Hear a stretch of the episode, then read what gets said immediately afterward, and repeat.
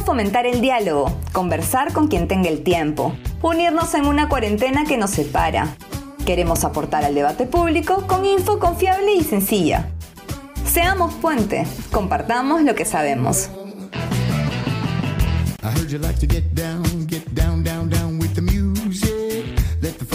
Hola, soy Daniel Encinas de Puente Perú y esto es Debajo del Puente.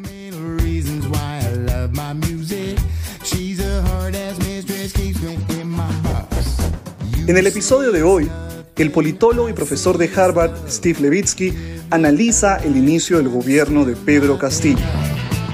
Levitsky es autor del libro Cómo mueren las democracias y es especialista en partidos políticos, democracia, autoritarismo y política latinoamericana y peruana.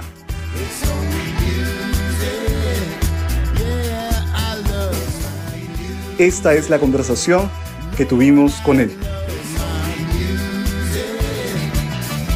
Hola Steve, ¿cómo estás? Muchas gracias por tu tiempo. Gracias por tenerme en, su programa. Muchas gracias, estamos muy contentos de tenerte aquí y evidentemente queremos que nos ayudes a entender un poco más del momento político que vive Perú, ¿no? Con el inicio del gobierno de Pedro Castillo. Pero antes de ir a la coyuntura, ¿no? Me gustaría hablar un poco de la política peruana en los últimos años, ¿no? Antes de la elección de Castillo. A ver, hasta hace poco América Latina vivió lo que tú y otros académicos llamaron un giro a la izquierda, ¿no? Pero Perú no giró a la izquierda y más bien se mantuvo como una suerte de bastión neoliberal. Entonces yo quería empezar preguntándote cómo entender este contraste ¿no? entre nuestro país y el resto de la región. Bueno, no toda la región eh, experimentó un giro a la izquierda, obviamente. Eh, México hasta 2018 no, no, experimentó un giro a la izquierda, eh, tampoco en Colombia. Y parece, no, no, son muchos casos para generalizar, pero parece que países donde hubo problemas, donde el tema de seguridad era muy fuerte, eh, hubo menos eh, movimiento hacia la izquierda. Y además en, Perú como en Colombia, la izquierda en las últimas décadas ha sido muy débil, eh, fue bastante debilitado por el periodo de violencia. Entonces, realmente la, la, izquierda sigue siendo un actor bastante débil. Y por eso, sí, sí, siguió en, en un rumbo bastante neoliberal, Ah, mientras otros países experimentaron con políticas más heterodoxas. Incluso con la elección de Ollantumala, ¿verdad?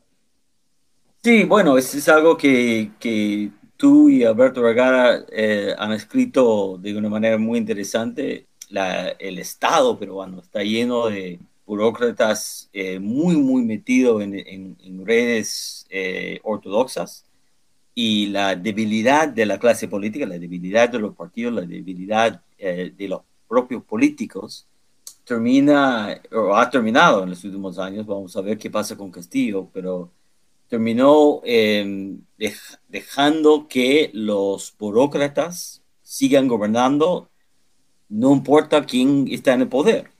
Eh, Es algo no, que no se ve en muchas democracias. Es, es, una democracia, o era una democracia casi pinochetista, en el sentido de que pase lo que pase en, las elecciones o en la competencia electoral, la política económica seguía en, en, autopiloto. Sí, es cierto. Y ahora, entonces la pregunta es si con el gobierno de Pedro Castillo ha llegado finalmente el momento para Perú de girar a la izquierda. ¿Cómo ves esa posibilidad? Evidentemente él tiene una plataforma de izquierda, pero la pregunta es si finalmente va a poder hacer este giro ¿no? a la izquierda al momento de gobernar. Bueno, es, un momento bastante eh, extraño y incierto y, volátil, creo. Eh, sí, es obviamente un gobierno de izquierda, de hecho el partido de gobierno, que no quiero exagerar porque es un partido muy chiquito, pero el partido oficialmente de, gobierno es un partido autoproclamado marxista. Exacto. Es, un partido mucho más izquierda que la izquierda en Uruguay o, o Brasil y otros países.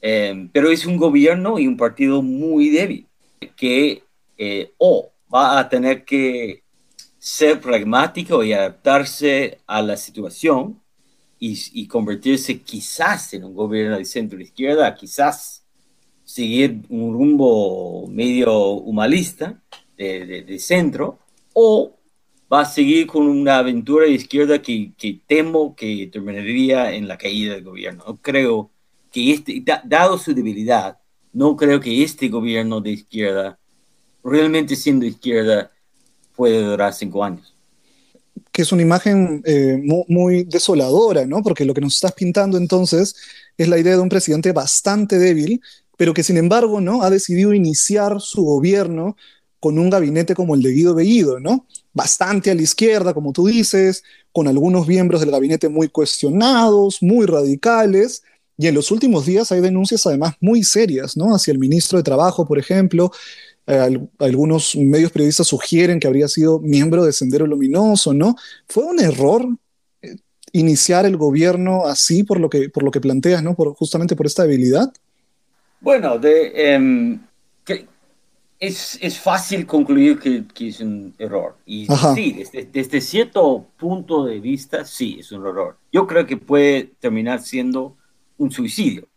Mm que, este gobierno puede, como dije, no durar ni dos años. Eh, entonces, si el gobierno colapsa, si hay un golpe o vacancia, si el gobierno no termina los cinco años, lo, la mayoría de los analistas terminaremos diciendo sí fue un error. Ah, pero bueno, desde la perspectiva de, de, los activistas de Perú Libre, no sé de Castillo, pero de, de, alguna gente que lo rodea, son muy ideológicos, no están dispuestos a seguir eh, un, camino pragmático, eh, quieren, quieren, cumplir con su programa. Entonces, cuando, cuando tienes compromisos ideológicos muy fuertes, eh, no es cuestión de error, ¿no? Están haciendo lo que históricamente tienen que hacer. y, y, si terminan en la calle o en la cárcel, será la culpa de los imperialistas y los eh, los golpistas, ¿no? Eh, pero sí, como politólogo yo diría que, si, el gobierno quiere sobrevivir, si Castillo quiere ser presidente por cinco años y si, quiere, si Castillo quiere hacer algo por los que votaron por él, el gabinete de, de, es un error grave. Y entonces quizá existe vuelta atrás para el gobierno, digamos, si logra eh, moderar un poco a estos actores más eh, ideológicos que has mencionado, ¿no? Yo recuerdo que hace unas semanas ya, quizá más, tú escribiste eh, una columna del New York Times donde decías que Castillo tenía la posibilidad de construir puentes con, fuerzas más bien centristas, quizá de la centroizquierda, ¿no? La ruta moderada que mencionas ahora, ¿no? ¿Puede todavía regresar hacia esa ruta o ya los errores son definitivos?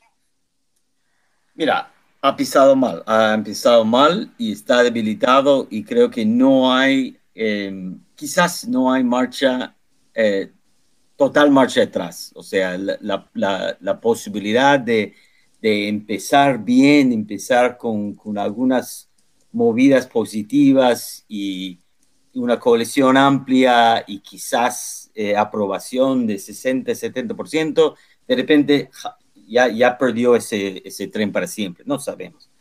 Pero sí es, es, es, está claro, viendo, por ejemplo, la votación en el Congreso para, para el gabinete de, de es todavía posible construir puentes o mantener puentes con ciertos partidos de centro. E, e, está claro, el, el gobierno está muy dividido y muy deciso. Estamos ante un un gobierno muy inexperto. Es, hay un costo serio de no tener políticos experimentados en una democracia.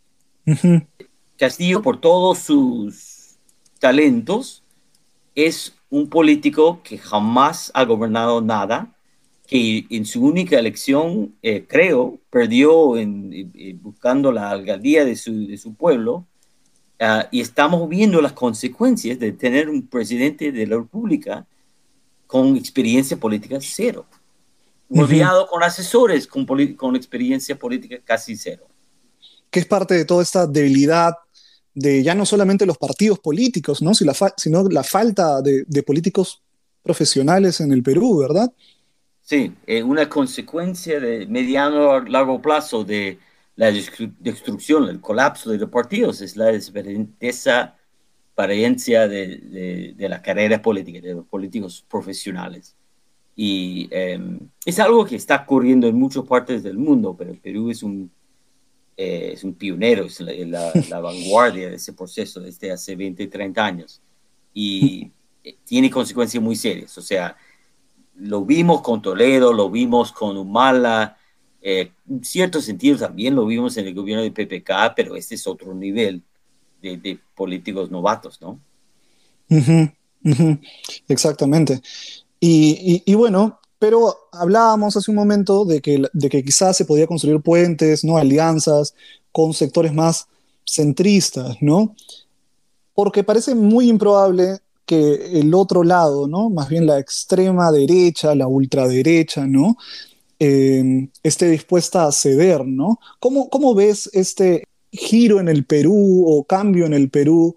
O quizá no es un cambio, ¿no? Pero este fortalecimiento de fuerzas también de extrema derecha, ¿no? Que vimos durante la elección.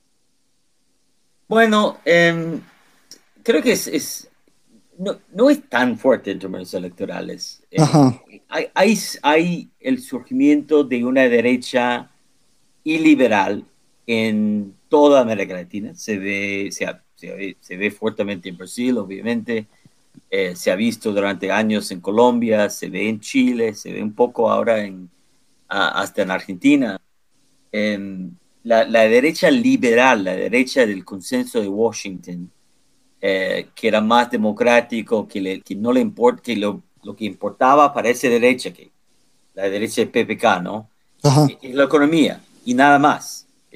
Temas sociales, culturales, no, no les importaba mucho. Eh, y este, esta derecha, eh, que, que, em, que, tuvo todo en sus manos durante la época de, de, del Consenso de Washington, en muchos países, la mayoría de los países de América Latina, no pudo lograr construir una base electoral. Eh, nunca fue muy popular y se ha debilitado bastante en casi toda la región. Y nunca fue tan fuerte en Perú. eh, Perú, la, la, derecha iliberal, representado durante años por el Fujimorismo, siempre ha sido más fuerte. Em, pero es una tendencia regional de una derecha liberal hacia una derecha más iliberal, más mano dura, más eh, evangélico eh, y más autoritario, más autoritario, francamente. Entonces es una, una cosa regional. Creo que otra, otro factor es que dado la debilidad de todos en el Perú, Perú una razón por la cual la democracia sigue vivo es que nadie tiene la fortaleza para establecer hegemonía política. Todos son débiles, todos los actores políticos, todos los partidos, eh, todos los movimientos sociales son débiles. Y en ese mundo de debilidad, algunos grupos, partidos o movimientos sociales pequeños, pero, pero organizados y comprometidos ideológicamente, tienen cierta ventaja. Si, si, si los partidos son partidos como el Partido Morado, que es más fuerte que otros. Pero partidos chiquititos, sin organización, sin compromiso de cuadros. Un partido chiquitito como Perú Libre o un movimiento social no tan grande como con mis hijos no te metas, eh, es un gigante entre, entre partidos chiquititos, ¿no? y, y, con elecciones súper fragmentadas, con 15, 16 candidatos, un, candidato extremista, ideológico, que tiene un, núcleo duro de apoyo que puede ser 5, 8, 10%, puede llegar a la segunda vuelta. Y eso, eh, vimos ese fenómeno creo con López Aliaga, que no es, que, nunca era muy popular, nunca era ampliamente popular, pero tenía el compromiso de, una minoría muy, eh, muy, muy ideológica, y también con Perú Libre, con la izquierda. Son partidos, los dos son fuerzas chiquitas que una, en un sistema de partidos de verdad seria, con cuatro, cinco, seis partidos sólidos, no tendría chance. Pero en un sistema súper fragmentado sí tiene chance. Y creo que eso tiene, tiene mucho que ver. Em, no creo que la, no veo, es una presencia fuerte en el Congreso hoy en día, pero no, no veo que, que la derecha y liberal sea un, un, poder electoral muy fuerte, por lo menos todavía. Entonces, eh, tenemos una democracia, por lo que nos cuentas, que sobrevive básicamente porque todos los actores son débiles, ¿no? De izquierda, derecha, radicales o moderados, ninguno logra tener hegemonía, nos dices. Pero hay, hablemos un poco de los temores, ¿no? Y empezando por los temores de la derecha, ¿no? Para la derecha, eh, sobre todo la extrema derecha, ¿no? Eh, el miedo es que este gobierno pueda terminar como Chávez, ¿no? Como Maduro, como Venezuela, incluso se dice como Cuba, ¿no? ¿Qué probabilidad ves a esa ruta? Casi cero. Eh, no veo. Cuba llegó a ser Cuba gracias a una revolución social violenta. Venezuela llegó a ser Venezuela por varias condiciones, pero uno de lo cual era la existencia de petróleo en un boom y un boom de petróleo que, eh, que facilitó la construcción de, y la cooptación de grandes sectores de la sociedad. Esas condiciones no, no existen en el Perú. Hugo Chávez tenía un nivel de organización, de experiencia, de talento y de apoyo que Castillo ni, ni, puede soñar. Eh, las diferencias son gigantescas. Hoy, bueno, es es, no, no, podría decir, nunca se puede decir en, en, en política que algo es, es, es imposible. Exacto. Pero, pero la, el, el, gobierno actual, y, y, yo también veía eso durante la campaña, la, la candidatura de Castillo era fundamentalmente débil, inexperto, sin talento, sin apoyo, sin organización y ahora en el gobierno sin muchos recursos. Eh, no tiene los militares, no tiene los medios, no tiene un partido fuerte, no tiene capacidad de movilización, no tiene apoyo popular, está en 38%. Entonces, em, ¿es posible? Sí, es posible. Es muy poco probable. Mucho, sí. Por eso dije al principio, en, en la realidad, en la realidad tiene dos opciones. O va por el camino pragmático, que termina siendo más o menos humanista, quizás un poquito más a la izquierda, o va por el, camino radical y termina cayendo el poder. Y si cae del poder se parece más bien a otros gobiernos de América Latina, ¿no? Eh, porque en Perú hablamos mucho de Chávez, hasta de Correa, de Morales, pero quizá no estamos prestando atención a lo que pasó en casos como, no sé, Celaya, Lugo, eh, Gutiérrez. esos son los tres casos más parecidos al, caso peruano. Honduras con Celaya, eh, Lugo en, Paraguay y Gutiérrez en, en, Ecuador. Sobre todo yo diría Zelaya. Zelaya es un caso donde Zelaya era políticamente débil, no era muy popular, tenía un establishment muy fuerte en su contra y calculó mal. Simplemente calculó mal, apostó mal y, con una, una idea muy voluntarista de, de, no medir bien las fuerzas lanzó un proyecto que iba a fracasar y, lo, lo, botaron del país. Luego no hizo nada parecido. Luego eh, era un gobierno muy moderado y pragmático, igual lo votaron. Pero eh, Castillo se parece a Zelaya, Gutiérrez y, y, Lugo en el sentido de que es, es un presidente débil, un presidente sin mucha experiencia, con una oposición, y hablo no solamente de partidos, pero el poder judicial, los militares, los empresarios, los medios, un establishment conservador en su contra. Y, es eh, muy, muy diferente que, digamos, Ecuador o, Venezuela. Y entonces, para cerrar, hablemos del otro miedo, ¿no? Más bien desde la izquierda, por lo que vemos, claro, hay un miedo de que se pueda caer el gobierno de Castillo, un miedo fundamentado, ¿no? Por lo que estamos conversando, pero también se piensa en la posibilidad de que haya una suerte de Manuel Merino II, pero recargado, ¿no? Un Manuel Merino que logre más bien sobrevivir, probablemente a punta de represión, ¿no? ¿Qué te parece esa, esa ruta? Eh, este, ¿es, ¿es, posible, es probable? Sí, yo, eh, eh, es posible y si este gobierno sigue con sus aventuras radicales y sigue siendo políticamente ciego em, o, o, sordo, em, va a terminar así.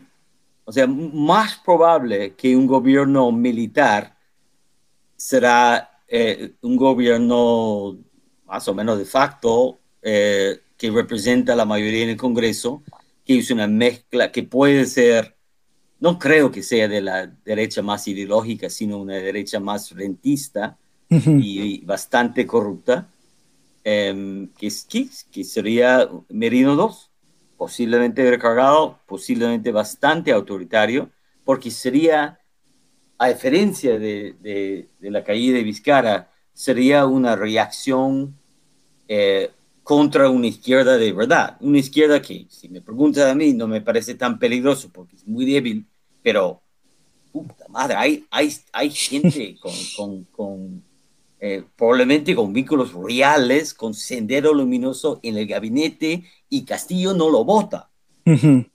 Es, eh, no, no es un, eh, decir que, Vizcarra es Castro chavista es, es, un invento, una fantasía y un chiste, es una pura payasada.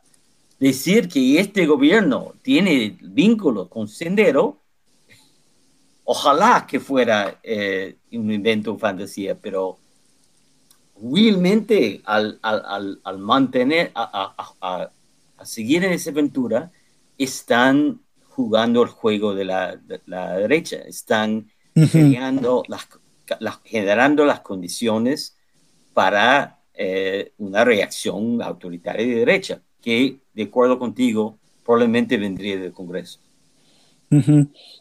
Y, entonces, este, hay que pensar un poco también entonces lo que podrían hacer los actores moderados, ¿no?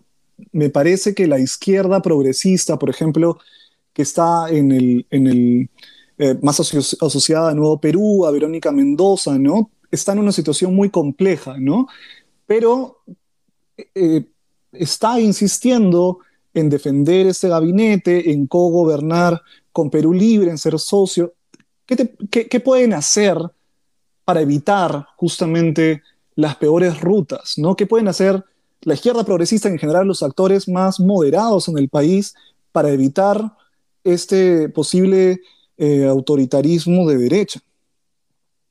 Mira, tendrían que, yo no sé, y creo que todo, me parece que todavía Castillo no sabe eh, quiénes van a ser sus consejeros, no sabe quién escuchar. Pero deberían ser eh, aconsejándolo a, a, construir una, una, coalición más amplia. Yo no sé que nadie en, en, Nuevo Perú me convence como un líder político eh, con, con, talento. Verónica Mendoza eh, no, no, no llega a convencerme. Eh, me parece que es una mala política que no ha, ha superado su etapa de, de activista y, que no, no me he mostrado la capacidad de manejarse como una buena política internacional. Eh, y, y, ha, y, ha, tenido una década, no, no ha crecido. Eh, me parece que Pedro Franque, aunque no sea político, ha hecho eso, por lo menos está negociando, está exigiendo, me parece, cierto comportamiento de parte del, gobierno. Vamos a ver si, si cumple con su, amenaza de, irse, si, si, el gobierno se, uh, se radicaliza demasiado. Um, pero me parece que lo, lo, los voces más eh, pragmáticos del gobierno son Franque y Torres y alguna gente de Perú Libre. O sea, me parece mucho más inteligente políticamente Betsy Chávez que Verónica Mendoza. Me parece y, probablemente el vicepresidente Boluarte también. Me parece que ellos tienen una visión mucho, mucho más sensato y, más sano que, que, los supuestos aliados de, bueno, los aliados de, de Nuevo Perú. Eh, mm. Me parece que Nuevo Perú está en una crisis de identidad de nuevo, no, la no por la primera vez, que tiene después de haber perdido a, a la izquierda que representa el supuesto Perú profundo, tiene vergüenza de ser izquierda caviar y tiene vergüenza de defender el liberalismo social y político, que me parece una pena. Bueno, muchísimas gracias, Steve. No sé si quieres agregar algo más. Eh, no, está bien. Perfecto. Ha sido un gusto conversar contigo. Nuevamente, gracias por tu tiempo y esperamos tenerte nuevamente aquí en Debajo del Puente. Muchas gracias. Eh, el gusto es mío. Mucha suerte, Daniel. Un abrazo, Steve. Un abrazo. ¿Te gustó el episodio? Encuentra este y más contenido en nuestras redes sociales. Estamos como Somos Puente Perú en Instagram, Twitter y Spotify. Seamos puente, compartamos lo que sabemos.